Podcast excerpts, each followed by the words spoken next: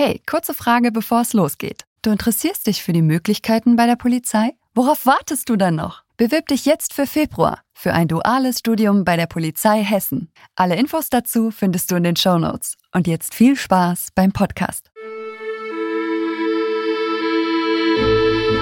Hey, ihr da draußen! Sperrt die Lauscher auf! Willkommen bei Kugelsicher, dem Copcast der Polizei Hessen. Hört hinter die Kulissen. Kein Gelaber, alles echt. Feinster Einblick in den Alltag der Polizei Hessen. Authentisch, ehrlich, direkt, hart. Ganz schön krass. Und auf jeden Fall kugelsicher. Hallo und herzlich willkommen hier zur heutigen Folge von Kugelsicher, eurem Copcast der Polizei Hessen. Ja, und in der heutigen Folge haben wir zur Abwechslung mal keine Polizistin und keinen Polizisten hier im Studio, aber natürlich jemanden, der bei der Polizei bei uns arbeitet. Ich darf herzlich begrüßen Herrn Professor Dr. Steffen Bug von der Hochschule für Polizei und Verwaltung. Huh, jetzt hoffe ich, dass ich das alles richtig gesagt habe. Hallo, Herr Bug. Hallo, ja, hört sich gut an. Hört sich gut an. Ein langer Titel, ähm, wir haben uns geeinigt, ich darf Sie Herr Bug nennen. Selbstverständlich. Aber den Professor Doktor wollte ich nicht verheimlichen, weil das hat ja direkt mit unserem Thema zu tun. Denn Sie sind natürlich äh, Dozent und äh, Fachmann für IT. Und darum geht es in der heutigen Folge. Es geht um den Studiengang äh, Kriminalpolizei, Vertiefungsrichtung Cyberkriminalistik. Ja, und wer könnte uns darüber was Besseres oder wer könnte uns darüber besser berichten als ein IT-Experte, der in diesem Feld auch unterrichtet? Und äh, an der Stelle, Herr Bug, halten wir es immer so, dass sich der Gast selbst ein bisschen vorstellt und das machen wir heute genauso. Das Wort haben Sie. Ja, Dankeschön. Also, meinen Namen haben wir schon gehört, Steffen Bug. Ähm, ich bin am Dienstort Kassel der Hessischen Hochschule für Polizei und Verwaltung eingesetzt, ähm, stamme aber eigentlich aus Fulda, habe irgendwann mal an der TU Darmstadt Elektrotechnik mit der Vertiefungsrichtung Informationstechnik und Nachrichtentechnik studiert und bin äh, nun, nachdem ich circa acht Jahre in der Industrie tätig war, seit acht Jahren an der Hessischen Hochschule für Polizei und Verwaltung als Professor für Informationstechnik tätig. Verraten Sie uns Ihr Alter. Ich bin 46. Okay, da, da ist immer immer spannend für Zuhörerinnen und Zuhörer zu wissen, äh, wie kann ich mich da irgendwie einordnen, weil vielleicht haben wir ja noch ITler, die sagen, Mensch, Polizei wäre auch was für mich, weil wir suchen ja auch immer Quereinstieg auch ITler. Ist ja nicht nur so, dass wir Polizistinnen und Polizisten immer suchen, ne? Definitiv, ja. Ja. Und ähm, also Elektrotechnik, ich, ich hätte das jetzt erstmal dieses Wort Elektrotechnik, weil ich da überhaupt nicht aus der Sparte bin, mit, mit Computern so zusammengebracht, aber das ist die direkte Fortsetzung dann, ne? Ähm, also wenn man von der Informationstechnik spricht, äh, das war ja bei mir das Vertiefungsfach, ein Vertiefungsfach der Elektrotechnik, dann ist das, wenn man so will, die Schnittstelle zur Informatik und da kommen dann die beiden Welten zusammen. Ja, also die Elektrotechnik, die letztlich so die, die Basis schafft, die elektrische Basis und dann kommt von der Informatik noch die Algorithmik dazu, ja, so ganz kurz ausgedrückt und äh, fertig ist die Informationstechnik und da bewegen wir uns ja letztlich. Boah, also ich bin jetzt schon sehr schwer beeindruckt, weil ich bin jetzt Polizist, äh, bin ein bisschen musisch veranlagt auch und mit IT und Computern hab ich so gar nicht. Und äh, trotzdem finde ich das, was jetzt alles kommt, super spannend und ich freue mich auf die heutige Folge. Und bevor es so richtig losgeht, wissen Sie, was an der Stelle jetzt kommt? Ähm, ich habe gehört, dass ich jetzt Fragen gestellt bekomme, die ich nicht kenne. so kann man es auch nennen, genau. Denn jetzt kommt unser Keyword-Schnellschuss. Ich baller in schneller Reihenfolge Wortpaare raus und Sie müssen schlagfertig antworten. Jetzt wollen wir mal gucken, wie schlagfertig ein ITler ist. Okay. Alles klar, wenn Sie bereit sind, geht's los. Kreta oder Santorini? Kreta. John Travolta oder Tom Hanks? Tom Hanks. Rock oder Oper? Rock. Hotel oder Ferienwohnung? Ferienwohnung. Badminton oder Schwimmen? Schwimmen. Mett oder Krabbenbrötchen? Met. Das war's. Ist ja ein bisschen binär auch, ne? Wortpaare. So 01, 01. Ja, das passt mir ganz gut Passt in Kram, ja. Gut. ja eigentlich, äh, wollte gerade sagen, ist, eigentlich war das leicht. Als Musiker muss ich aber doch jetzt nochmal nachfragen. Rock, was hören Sie denn gerne? Ach, ähm, es war eigentlich so zu meiner Jugend eher der, der Punkrock, den ich ganz Ach, ja. gerne gehört habe. Es ist tatsächlich noch heute das, was mich am meisten anspricht. Ähm, Im Mittel ist auf jeden Fall der Rock. Ich höre aber alles Mögliche. Gut, dann äh, kommen wir jetzt aber zu Ihrer eigentlichen Fachrichtung. Das ist dann nicht der Rock, das ist die IT. Und heute geht's um das Vertiefungsfach Cyberkriminalistik, was wir aktuell anbieten ähm, als Vertiefungsstudium zur Kriminalpolizei. Warum gibt es das überhaupt seit neuestem? Wo war der Bedarf? Naja, die Polizei ist ja Spiegelbild der Gesellschaft und muss sich an den Dingen orientieren, mit dem die Gesellschaft konfrontiert wird. Und wenn wir ähm, das im Bereich der äh, Kriminalfälle uns betrachten, dann sehen wir einfach ähm, sehr, sehr viel Kriminalität, äh, die äh, im Kontext äh, mit äh, Informationstechnik äh, vonstatten geht. Das, was wir heute, wenn man so will, äh, Cyberkriminalistik nennen. Und dort müssen wir die Polizei stärken. Ist jetzt also kein äh, Phänomen, was jetzt durch die Corona-Pandemie speziell ausgelöst wurde. Die Entwicklung gab es ja schon früher. Ne? Immer mehr verlagert sich in den Computer, ins Internet und äh, wir haben ja praktisch einen neuen Tatort und der heißt einfach Internet. Genau. Richtig, wir sehen eben ähm, natürlich auch mit Corona eine Zunahme der, der Kriminalität in diesem Bereich. Äh, man hat eben auf Seiten der, derjenigen, die ja Straftaten begehen, eben äh, schon gesehen, dass die sich auf die Corona-Lage, wo jetzt eben noch mehr Wert auf die Verfügbarkeit der Informationstechnik gelegt werden musste, dass die sich auch darauf eingeschossen haben. Aber die Entwicklung ging deutlich früher los. Wir ähm, haben schon äh, sehr viel länger äh, Fälle wie Drogen im Darknet, ähm, wie beispielsweise äh, Kompromittieren, äh, Stehlen von Daten, Angriffe auf IT-Systeme, Erpressung, all diese Straftaten äh, kann man natürlich im Kontext äh, der Cyberkriminalität sehen. Das finde ich jetzt auch spannend, weil Sie gesagt haben, Drogen äh, im Darknet. Darknet übrigens, das interessiert mich jetzt auch nochmal, da wollen wir gleich nochmal drüber reden. Was ist denn eigentlich das Darknet? Aber äh, Drogen ist ja etwas, wo man erstmal vermutet, was hat das mit dem Internet zu tun? Ja, die werden vielleicht auf der Straße verkauft und äh, konsumiert. Aber äh, da ist natürlich der Markt. Und es gibt ja eigentlich kaum noch ein, ein Feld, wo nicht irgendwie ein IT-Device und wenn es das Smartphone ist, nicht eine Rolle spielt, ne? Richtig. Also wenn man die Cyberkriminalität mal von der Definition her betrachtet, dann haben wir einmal die Cyberkriminalität im engeren Sinne. Das sind wirklich solche Straftaten, die man vielleicht auch sofort damit in Verbindung bringt. Hacking, äh, man versucht ein ein System anzugreifen. Man, man richtet sich mit seiner Straftat gegen eine informationstechnische Einrichtung oder deren Daten, um eben Daten zu stehlen oder äh, das System zu sabotieren. Das ist Cyberkriminalität im engeren Sinne. Aber im weiteren Sinne ist die Cyberkriminalität ja vor allem, und das ist das, was wahrscheinlich jedem einleuchtet, auch ein Hilfsmittel, beziehungsweise das, äh, die Informationstechnik, die verwendet wird, ist ein Hilfsmittel, um Straftaten zu begehen. Und da bewegen wir uns dann im Bereich Cyberkriminalität im weiteren Sinne. Und dazu gehören eben die schon genannten Straftaten. Ähm, und so gesehen kann man eben sehr, sehr viel unter diesem äh, unter diesem Hauptwort Cyberkriminalität im weiteren Sinne subsumieren. Jetzt ist es ja so, dass die Polizei mit allen Phänomenen des Lebens zu tun hat und äh, wir sehr breit aufgestellt sein müssen, aber wir bedienen uns ja schon seit jeher Spezialisten aus anderen Fachbereichen, also sei es jetzt der Chemiker, der Physiker. Äh, wieso könnte man nicht einfach sagen, na ja, ihr habt hier äh, Verbrechen im Computer, dann holt ihr euch eben Menschen wie den Herrn Bug, IT-Fachspezialisten und die können das doch machen. Warum machen wir jetzt praktisch unsere Kolleginnen und Kollegen fit und haben hierfür ein eigenes Feld im Studium aufgemacht. Ja, ähm, externe Spezialisten hat die Hessische Landespolizei ja auch. Die benötigen genau. wir auch und ohne die werden wir niemals auskommen. Wir haben sogar externe Spezialisten, die nicht bei der Polizei arbeiten, sondern Aufträge annehmen. Ähm, aber es hat sich gezeigt, dass wir Menschen benötigen, die beides können, die eben einen kriminalistischen Fachverstand haben, aber auch Kompetenzen mitbringen aus dem Bereich Informationstechnik, Informatik, wie Kommunikationssysteme funktionieren, wie das Internet funktioniert.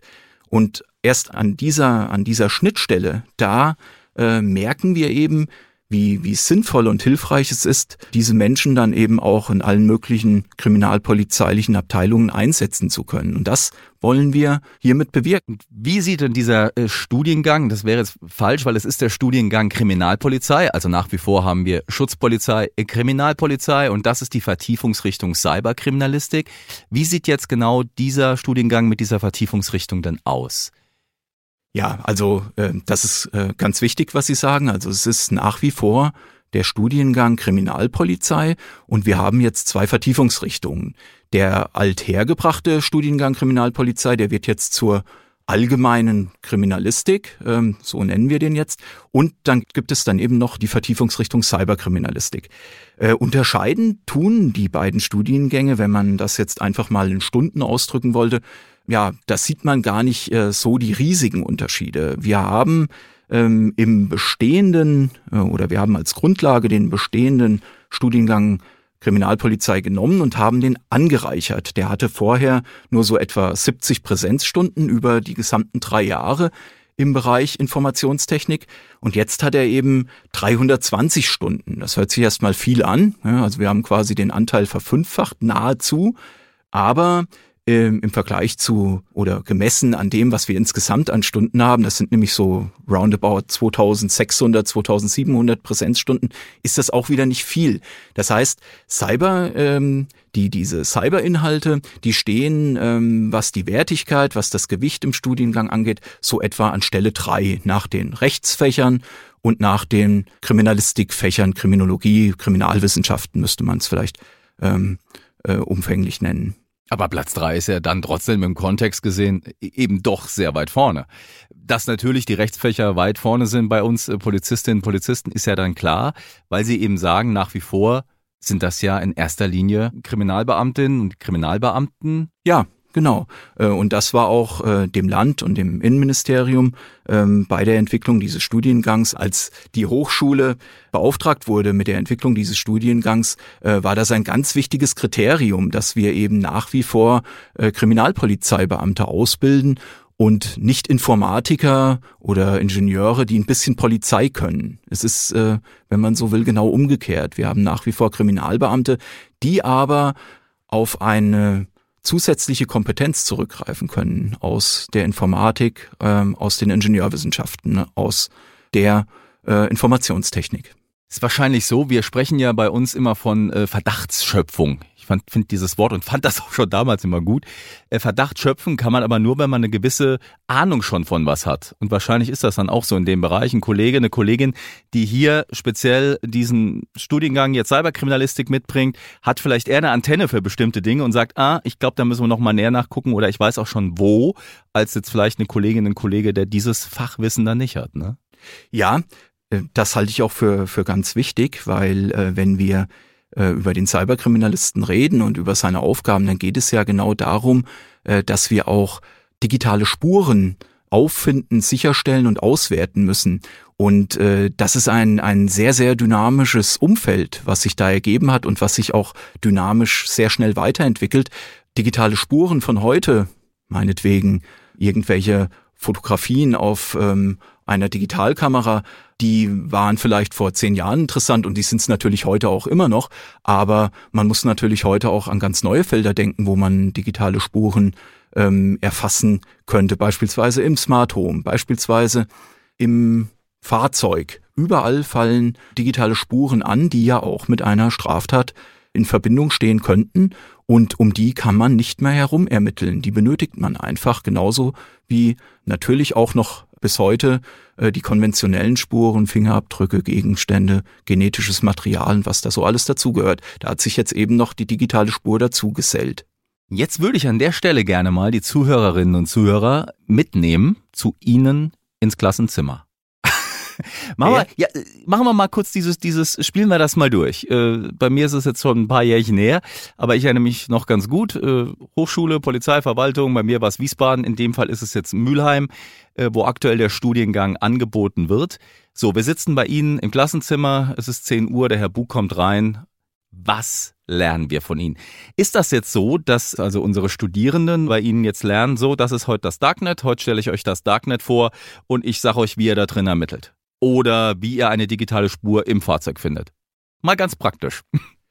Das äh, könnten tatsächlich Facetten sein. Äh, wir starten natürlich ein bisschen anders. Wir sind als Hochschule natürlich erstmal äh, der nachhaltigen und anschlussbaren Lehre verpflichtet. Das heißt, wir kommen ohne Grundlagen natürlich erstmal nicht aus. Das heißt, wir starten in der Regel im ersten Semester äh, mit äh, essentiellen Grundlagen. Grundlagen der Informationstechnik, der Nachrichtentechnik, der Rechnersysteme, Rechnernetze, wie funktioniert das Internet. Daraus kann man dann wieder ableiten, wie das Darknet funktioniert, äh, wie funktionieren Funksysteme und Direkt im Anschluss versuchen wir aber auch immer wieder die polizeiliche Praxis damit zu verknüpfen. Zum Beispiel, wenn wir jetzt wissen, wie ein Rechnernetz äh, funktioniert oder ein Computer, dann stellt sich natürlich auch für den Kriminalisten die Frage, ja, wo könnten denn da jetzt digitale Spuren liegen?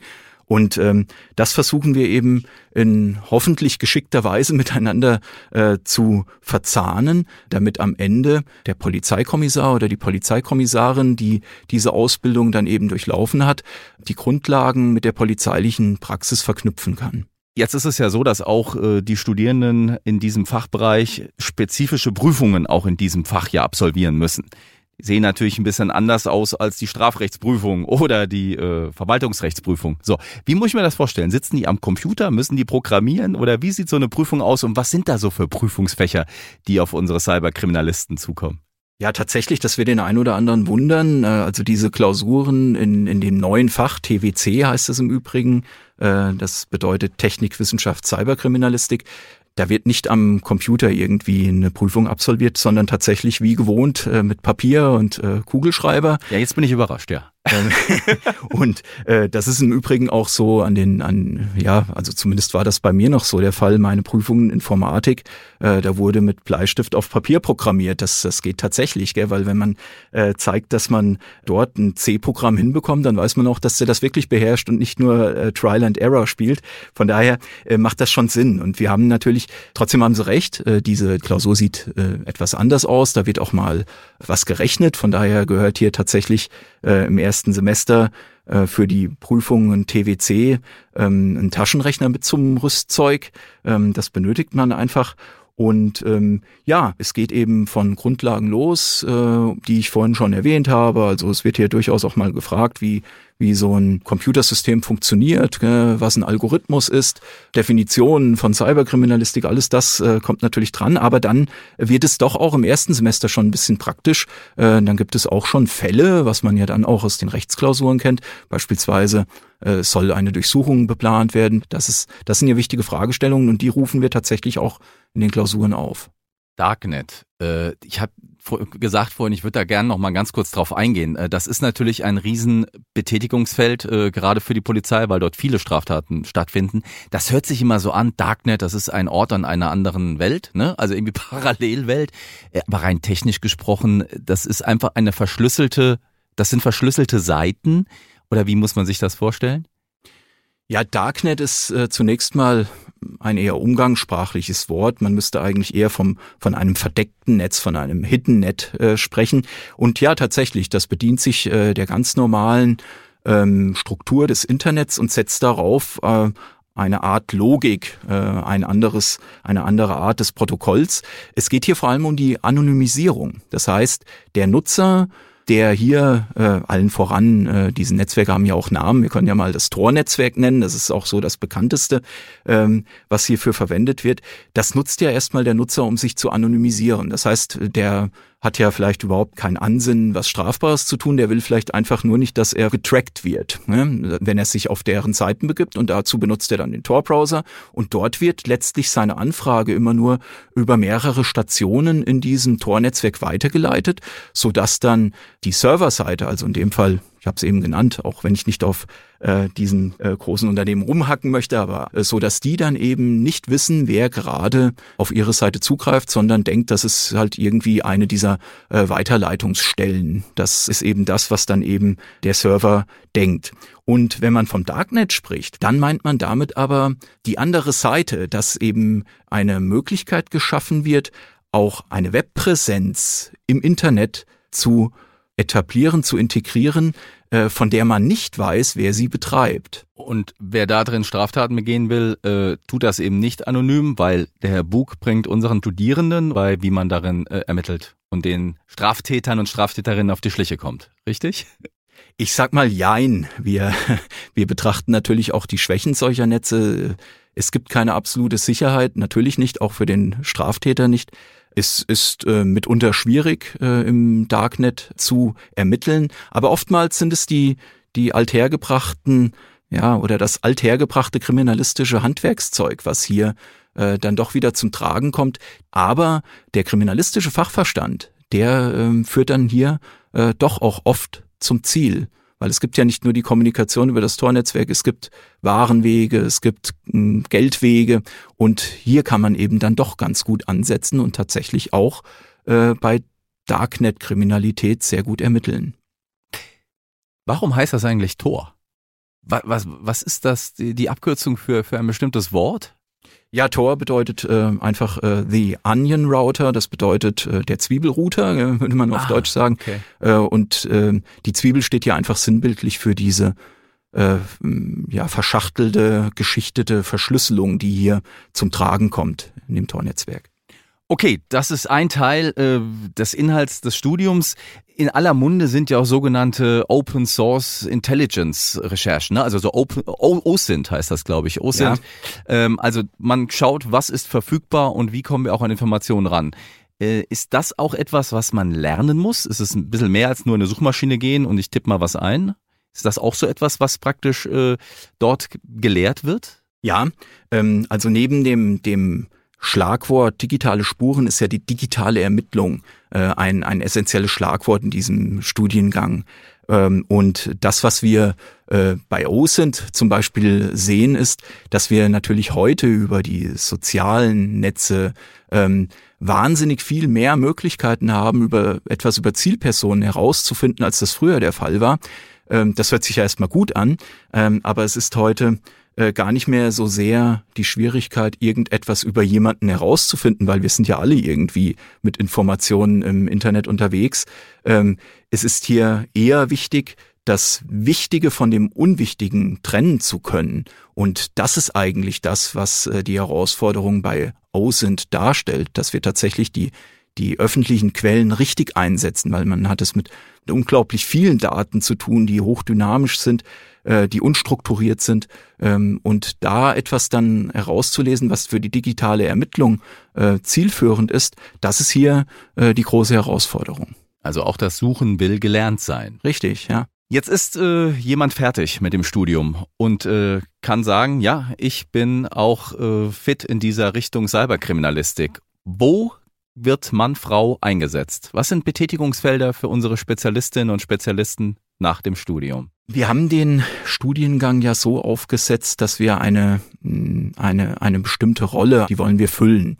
Und äh, wir sehen hier vor allem die Notwendigkeit, so eine Art Schnittstellenrolle zu schaffen, die in allen ermittelnden Abteilungen der hessischen Landespolizei gebraucht werden kann. Der Cyberkriminalist, der soll ja jetzt nicht ausgebildet werden für die Fachabteilung, für die ZK50s oder die K35s. Vielleicht geht da auch mal der ein oder andere hin, aber das sind ja die Fachabteilungen, die ihre Mitarbeiter durchaus auch von externen, also externe Spezialisten rekrutieren. Der Cyberkriminalist, der soll aber eine andere Lücke füllen. Der soll tatsächlich in den kriminalpolizeilichen Abteilungen beim Ermitteln unterstützen, vielleicht sogar Ermittlungen leiten, äh, je nachdem, äh, um was es da dann im Kerne geht. Und so kann es beispielsweise auch um eine Drogenermittlung gehen, wo aber eine Vielzahl an digitalen Spuren zu erwarten ist, weil das vielleicht ein Straftäter ist, äh, der die Drogen eben übers äh, Internet verkauft oder von dem man weiß, dass der ähm, IT-affin ist. Dann kann man auch in solchen Deliktsbereichen natürlich sehr schnell ähm, mit digitalen Spuren konfrontiert werden. Und dann kommt an dieser Stelle gegebenenfalls der Cyberkriminalist, der dann in der Drogenabteilung eingesetzt wird, äh, zum Einsatz, indem er äh, seine Kollegen im ersten Angriff berät, auf was es zu achten, vielleicht dann auch mitgeht bei einer Durchsuchung, um hier tatsächlich zu verhindern, dass digitale Spuren beim ersten Angriff äh, verloren gehen, zerstört werden durch Unachtsamkeit, äh, weil das ist tatsächlich etwas, was doch noch sehr oft vorkommt. Also wenn ich das so äh, betrachte, ist es auch so, dass wir hier einen Vorteil haben, weil es sind Ermittlerinnen und Ermittler, die ermitteln in einem bestimmten Bereich, das können die, haben sie gelernt. Und jetzt kommt noch die Digital- oder Computerkomponente dazu und das können die aber auch schon. Normal war es bisher ja so, dann haben wir festgestellt, oh, da müssen wir ein bisschen fitter werden, wir machen mal eine Aus- und Fortbildung. Das brauchen die nicht die bringen das ja mit, das Rüstzeug, ne? Und sind somit auch schneller wahrscheinlich dann äh, am Erfolg, als wenn wir jetzt erst noch Einbruchsermittler oder Betrugsermittler hier fit machen müssten, ne? Also eine, eine ständige Fortbildung wird in, in diesem äh, Bereich auf jeden Fall vonnöten sein. Trotzdem noch, äh, weil ich habe es ja jetzt schon ein, zwei Mal gesagt, dass die, äh, dass das ein sehr, sehr dynamisches Umfeld ist im Bereich der Informationstechnik. Das wissen wir alle. Äh, schauen Sie sich mal an, wann die ersten Smartphones rauskamen und äh, was wir heute so haben und wo wir überall digitale Anwendungen verwenden. Äh, das wird definitiv vonnöten sein. Aber die kommen mit einem Rüstzeug schon an hoffentlich mit einem Verständnis äh, für die Grundlagen. Und deswegen ist ja der Hochschule auch äh, diese Grundlagenausbildung so wichtig, weil auf gute Grundlagen können sie ihr Leben lang aufsetzen und können dann natürlich diese auch äh, durch eine gezielte Fortbildung wieder nutzen, wieder entstauben und weiterentwickeln. Viele, die uns jetzt zuhören, haben wahrscheinlich großes Interesse, genau das zu machen bei der hessischen Polizei und fragen sich, wie kann ich mich dafür bewerben? Also, wie kann man sich für diesen Studiengang bewerben, Herr Bug? Ja, ähm, bewerben tut man sich eigentlich wie jeder andere äh, Polizeibeamte, wie jeder andere Kandidat auch. Also zuständig hierfür ist das Eignungsauswahlzentrum. Und äh, dort bewirbt man sich und möchte Polizeibeamter werden oder Polizeibeamtin. Und äh, Kandidatinnen oder Kandidaten für die Vertiefungsrichtung Cyberkriminalistik durchlaufen das Eignungsauswahlverfahren wie alle anderen Kandidatinnen und Kandidaten auch. Und am Ende äh, wird dann aufgrund der Ergebnisse eben äh, vorgeschlagen, dass der oder die eine oder andere eben auch Cyberkriminalistik äh, belegen kann. Oder man kommt eben äh, schon mit dem Wunsch dahin, äh, wenn dann das Ergebnis feststellt, äh, feststeht, wenn man das bestanden hat, dass man eben Cyberkriminalistik studieren kann. Genau, also ich glaube, das ist wichtig zu erwähnen. Es sind die gleichen Voraussetzungen wie für alle, die Polizistinnen und Polizist werden wollen, aber wir schauen in bestimmten Bereichen dann nochmal drauf, äh, ob das soweit passt. Das ist übrigens auch äh, etwas, was ich Sie noch fragen wollte. Sie als Nicht-Polizist, mit welchem Blick äh, sehen Sie unsere Studierenden, gerade jetzt in diesem Fachbereich? Sind das äh, andere Typen als, äh, als jetzt, sage ich mal, Sie aus der freien Wirtschaft jetzt kennen, wo Sie vielleicht auch Erfahrungen, Kontakte hatten? Oder ähm, ja, was sind das für, für Erfahrungen, die Sie gemacht haben mit unseren Anwärterinnen und Anwärtern?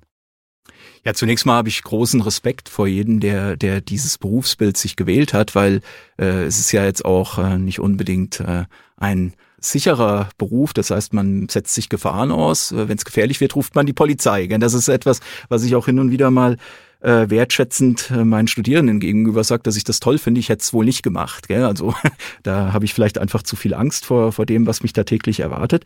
Die jungen Menschen, die bei uns ähm, ja Polizeivollzugsdienst äh, studieren, die, ja, ich, ich finde die auf jeden Fall, das sind klasse junge Menschen, die haben schon so, so gewisse Züge, die man vielleicht auch von Polizeibeamten erwartet. Die sind frei heraus, die sind offen, die sind äh, selbstbewusst. Äh, das ist schon etwas, was ich wahrnehme, was sie vielleicht auch äh, im Mittel, man kann ja immer nur von Mittelwert sprechen, unterscheidet, beispielsweise von von einem Studierenden in der Verwaltung, wir haben ja auch noch den anderen Fachbereich. Solche Unterschiede meine ich, das ist jetzt rein subjektiv, dann doch hin und wieder wahrzunehmen, dass äh, die angehenden Polizeibeamtinnen und Beamten doch etwas selbstbewusster auftreten. Aber das ist ganz wichtig. Ich glaube, das sind genau die richtigen Menschen, die dann später eben auch auf der Straße für Recht und Ordnung eintreten müssen. Nehmen Sie da so eine Entwicklung wahr vom, vom ersten Semester bis ins letzte Semester irgendwie? Absolut. Ja. Ähm, also die Erstsemester, da kommt ja alles Mögliche zusammen. Das sind äh, viele Kandidaten, die kommen direkt von der Schule, die haben gerade Abitur gemacht oder Fachabitur.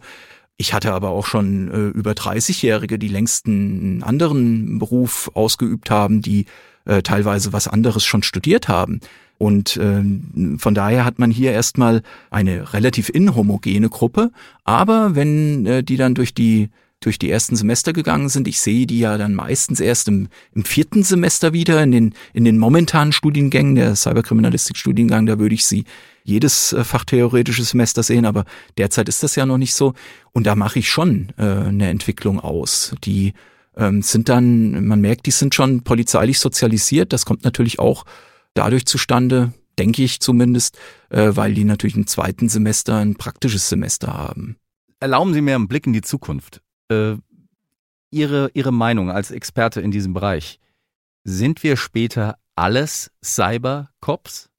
Also es ist jetzt ein bisschen plakativ Cybercop, aber ist es nicht so, dass wir irgendwie in, weiß ich nicht, 50 oder 100 Jahren alle Cyberpolizistinnen und Polizisten sind? Aufgrund der, der enorm schnell voranschreitenden digitalen Entwicklung? Nein, das glaube ich nicht. Ich glaube Mhm, wohl, spannend, ja. dass äh, sehr viele Kompetenzen, die wir heute als herausgehobene technische Kompetenzen im Studiengang Cyberkriminalistik lehren, dass die über eher kurz als lang in das Kompetenzgemenge, will ich es mal nennen, eines normalen Polizeibeamten übergehen müssen. Weil äh, es ist nicht mehr so etwas Besonderes, dass man auch bei einem Dealer ein Smartphone sicherstellt und äh, das dann damit irgendwie umgehen muss. Gell? Das ist äh, einfach etwas, das war vielleicht vor 20 Jahren wäre das was ganz Neues gewesen, heute nicht mehr. Von daher wird es hier auf jeden Fall eine Verlagerung geben, aber es wird auch immer die Spezialthemen geben und es wird immer Neues geben und ich kann mich nur wiederholen, äh, es ist wahrscheinlich äh, einer der dynamischsten Bereiche, in dem sich am meisten entwickelt bei der Polizei und von daher glaube ich, das ist meine persönliche Meinung, dass wir äh, auch in Zukunft noch diese Spezialisierung benötigen für eine gewisse Anzahl von Polizeibeamten, die dann weiterhin als diejenigen, die eben noch ein paar mehr Kompetenzen mitbringen, in den einzelnen ermittelnden Abteilungen der hessischen Landespolizei Ermittlungen leiten und unterstützen können. Eine letzte Frage, die liegt mir so auf der Zunge und ich kann sie mir nicht unterdrücken. Bei dem Keyword-Schnellschuss, bei den Wortpaaren, eigentlich hat da eins gefehlt. Das hole ich jetzt nach. C64 oder Amiga 500? Eindeutig C64. Für einen Amiga 500 war ich zu arm, außerdem konnte man mit dem nicht so gut programmieren. Zocken Sie gerne Computerspiele in Ihrer Freizeit? Äh, heute nicht mehr so. Ähm, ich habe aber tatsächlich diese C64-Zeit, weil Sie es ansprechen, die habe ich äh, durchlebt und, und genossen. Äh, damals haben wir natürlich äh, die Winter und Summer Games und Gianna Sisters und Torrican und wie es, wie die Spiele alle hießen, die, die sind mir bekannt und die habe ich auch stundenlang gezockt. Allerdings habe ich den C64 durchaus auch als, als Einstieg in die Programmierung verstanden, habe damals schon ähm, ja, äh, in Basic programmiert und äh, fand das doch äh, irgendwann äh, fast spannender als die Spiele. Aber zur, zur Auflockerung äh, ist das eine coole Sache. Und Sie konnten bestimmt auch Cheats programmieren, dass man unendlich Leben hat und sowas. Habe ich immer sehr beneidet. Sehr gut. Ja, es gab solche Pokes, hießen die, glaube ich, beim Pokes, C64. Ja. Sehr schön. Okay, Herr Bug, äh, vielen Dank, dass Sie heute hier unser Gast waren und uns diese interessanten Einblicke gegeben haben in die Vertiefungsrichtung des Polizeistudiums Cyberkriminalistik. Ja, also ich ziehe mal das Fazit. Mann, Frau muss kein Nerd sein, äh, um das zu meinen. Das meine ich jetzt positiv in dem Sinne Nerd, um diese Richtung einzuschlagen. Im Gegenteil, ne? wir suchen Polizistinnen und Polizisten, die sich aber hier mit dieser Zusatzqualifikation fit für die Entwicklung in der Kriminalität machen. Genau. Hat sie ein bisschen Spaß gemacht? Ja, sehr. Gefällt mir gut hier. Freut mich. Kommen Sie gut zurück äh, und äh, wer jetzt Interesse hat, und ich hoffe, das haben ganz viele, die uns heute zugehört haben, also der kann sich sehr gerne bewerben. Nähere Infos dazu findet ihr noch auf natürlich unserer Karriereseite karriere.polizei.hessen.de und dort gibt's auch alle weiteren Informationen über den vielseitigsten Beruf der Welt. Ein kleiner Mausklick für euch, ein großer Schritt für eure berufliche Zukunft und wir hören uns, so hoffe ich, auch beim nächsten Mal, wenn es wieder heißt, kein Gelaber, alles echt, kugelsicher. Bis dahin, macht's gut. Tschüss. Kugelsicher.